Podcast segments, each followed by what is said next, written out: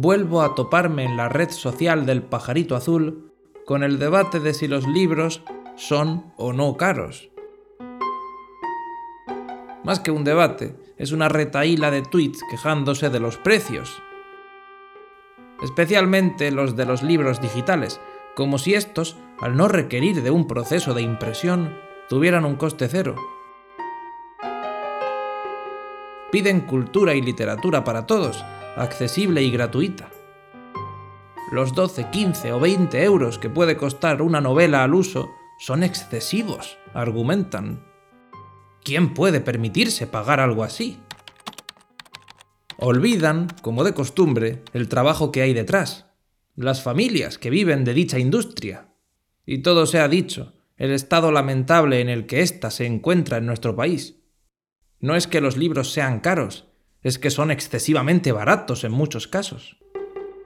Y que un autor esté dispuesto a vender sus propios libros a dos euros en plataformas como la colosal Amazon no significa que las editoriales deban echar la persiana por no poder competir con esos precios. En cualquier caso, los que piden cultura gratuita y un método para acceder a todo tipo de novelas y obras sin pasar por caja, deben saber que sus plegarias no caen en saco roto. Son escuchadas, o mejor dicho, fueron escuchadas hace ya mucho tiempo. Existe algo llamado biblioteca. Un espacio público al que puedes acceder a través de sus grandes puertas y del que tomar un libro para disfrutar de él allí o en casa no cuesta nada. Además, para los que como yo gustan de leer en digital, existen alternativas legales dentro de muchas bibliotecas para hacerlo a través de una pantalla.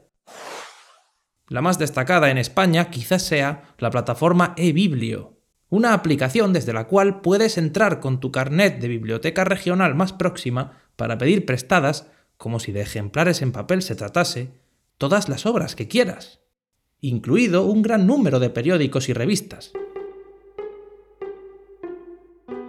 Si quieres, puedes seguir justificando el pirateo de libros con aquello de son demasiado caros para mi bolsillo. Pero en el fondo tú sabes que hay otras opciones. Todos lo sabemos. Respecto al tema del pirateo, Arturo Pérez Reverte escribió lo siguiente en enero de 2014, hace ya más de seis años. ¿Quién podrá permitirse, de aquí a nada, dedicar dos años a crear algo sabiendo que después no cobrará por ello. Imaginen a un abogado, un arquitecto, un fontanero, a los que no pagaran sino tres de cada diez clientes. Si este trabajo lo quieres gratis, dirían que lo haga tu puta madre. Y razón no le falta, oye. Y no solo con el autor, sino con el traductor, corrector, editor y todos los profesionales que hacen posible que ese libro llegue a ti, sea en digital o en físico. Soy José Marqué y te doy la bienvenida a Pantalla de Papel, tu podcast sobre literatura y, por qué no, escritura.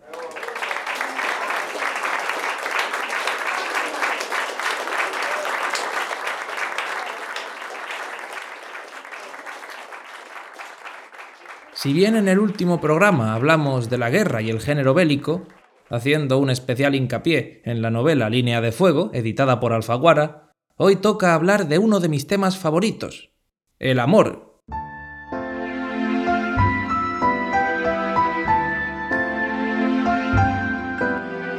Es uno de los grandes temas presentes en la literatura y por ende también en el cine, las series y los videojuegos.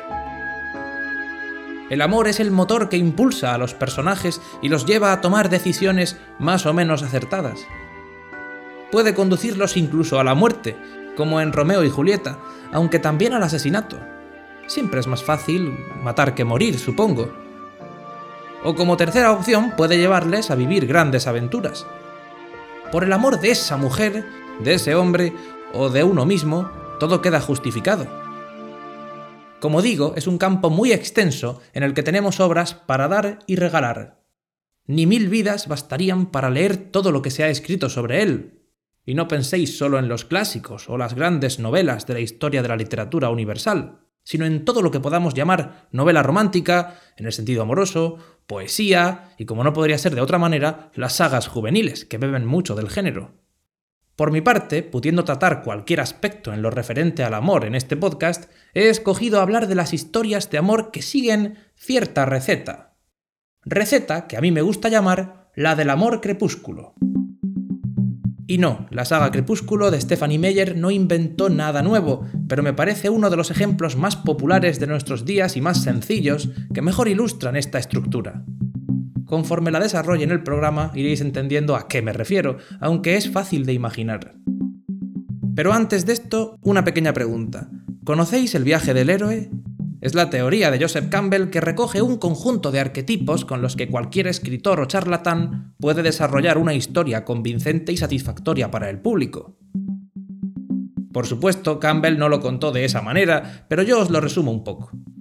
Si queréis saber más sobre la obra de Joseph Campbell, buscad El héroe de las mil caras, o el nombre de la teoría, que es más conocido. El caso es que el viaje del héroe es una estructura perfecta, para casi cualquier historia de aventuras, acción, épica o ciencia ficción, y si no la conocías, bueno, pues te sorprenderá saber que muchas de tus novelas y películas favoritas están basadas en esta estructura. Simplificando mucho la teoría, podemos decir que la estructura del viaje del héroe se divide en tres grandes bloques, que a su vez se dividen en subbloques.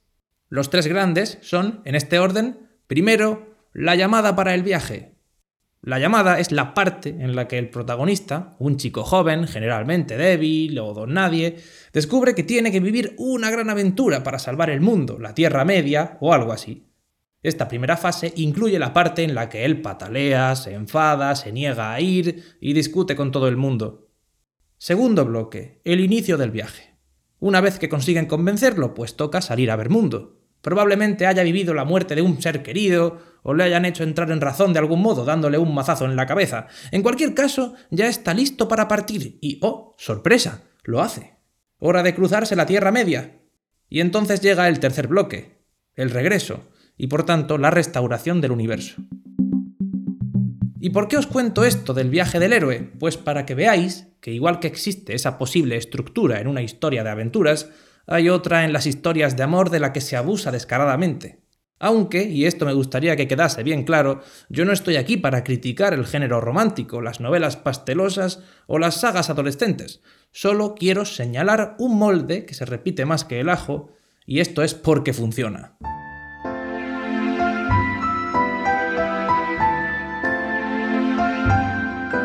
Así, volvamos a la teoría del amor crepúsculo,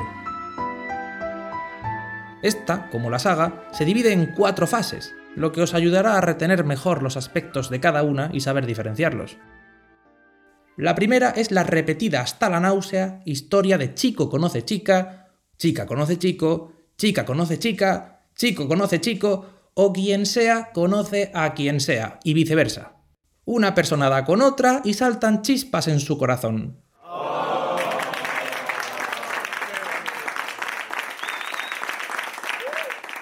Generalmente suelen partir estas novelas de un gran cambio en la vida del personaje principal. Este, por ejemplo, puede cambiar de ciudad, de instituto o de trabajo. O, por qué no, recibe a un huésped que pasará con su familia todo el verano en la casa de campo de Italia. ¿Y qué se hace por aquí? Leer libros, escribir música, nadar en el río, salir por la noche. Parece divertido. Bueno, nos vemos o tiene que enfrentarse a su destino junto a nuevos amigos entre los que, caramba, carambita, carambola, se encuentra alguien que hace que su corazón palpite de alegría.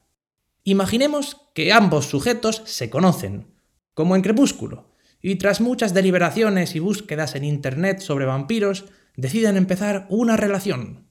Bien, pues ya tendríamos la primera fase completa, y tocaría pasar a la segunda, también puede ser que en lugar de enamorarse y confesárselo el uno al otro, pues ocurra como en Percy Jackson.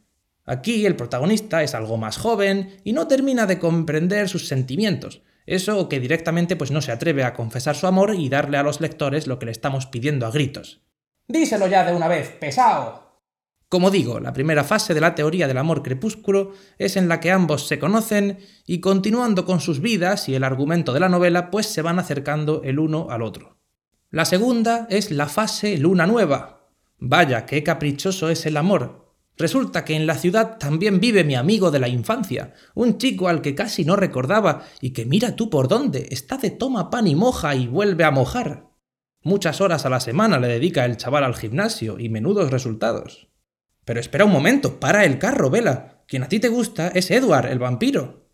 Ya, bueno, jo, pero es que él se ha ido y no parece estar interesado en mí, es demasiado frío, no me termina de convencer o cualquier otra excusa que aleja a nuestro sujeto A, en este caso Vela, del sujeto B, en este caso Edward, y que lo llevan al C, Jacob, lo que nos conduce irremediablemente a la tercera fase. En realidad esta teoría podría constar de solo tres fases, ya que la segunda y la tercera son prácticamente la misma o forman parte de la misma, pero quería estructurar esto en paralelo a las novelas de la saga Crepúsculo, así que pues la tercera es Eclipse. El sujeto C, Jacob, eclipsa al sujeto B. La pobre Vela, sujeto A, se olvida por unos momentos de su querido vampiro y disfruta como puede con el hombre lobo. Oh no, ¿qué pasa con Edward? Después de todo lo que han vivido juntos desde el inicio de la primera novela, ¿va a quedar como un exnovio olvidado en la agenda de contactos? Es evidente que no, esto no puede pasar. Por eso, la autora, como está mandado, se saca un as bajo la manga y aparta esa luna nueva para que acabe el eclipse y vuelva a salir el sol, dando paso a la cuarta y última parada de este bonito tren de cercanías, el amanecer.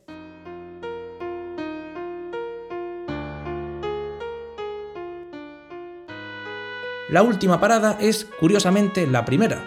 Así es como se cierra el círculo. El sujeto A con el B y el C pues con un D improvisado o muerto directamente. Nos lo quitamos de encima y adiós muy buenas. Y ahora yo os pregunto, ¿os ha gustado la teoría del amor crepúsculo? Bueno, no es gran cosa, soy consciente, es solo resaltar lo evidente. Como el viaje del héroe y toda estructura clásica, con un par de cambios se puede conseguir algo aparentemente nuevo y distinto. Porque tú dirás, no, pero yo conozco tal historia que aunque puede parecerse a eso que has narrado utilizando como ejemplo Crepúsculo, en realidad es muy original y es muy diferente, dando como resultado una novela más que satisfactoria. Claro que sí, eso puede hacerse, pero la verdad es que es la misma historia con un sombrero nuevo, sea más llamativo o menos ese sombrero.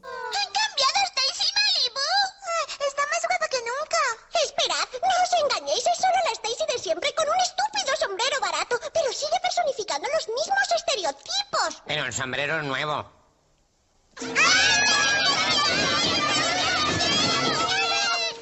También soy consciente de que muchos odiarán este tipo de historias por ser demasiado comerciales, por estar diseñadas para encandilar a los lectores o por tirar de arquetipos de siempre.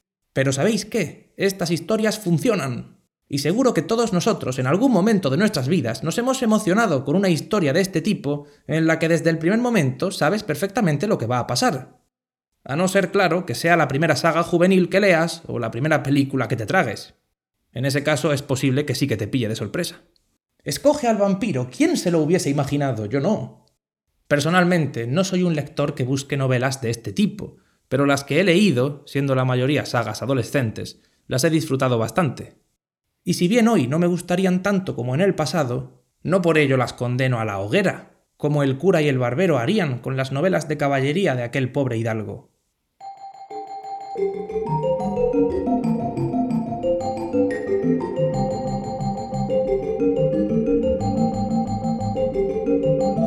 este programa, además de comentar temas tan interesantes como el de hoy, recomiendo lecturas.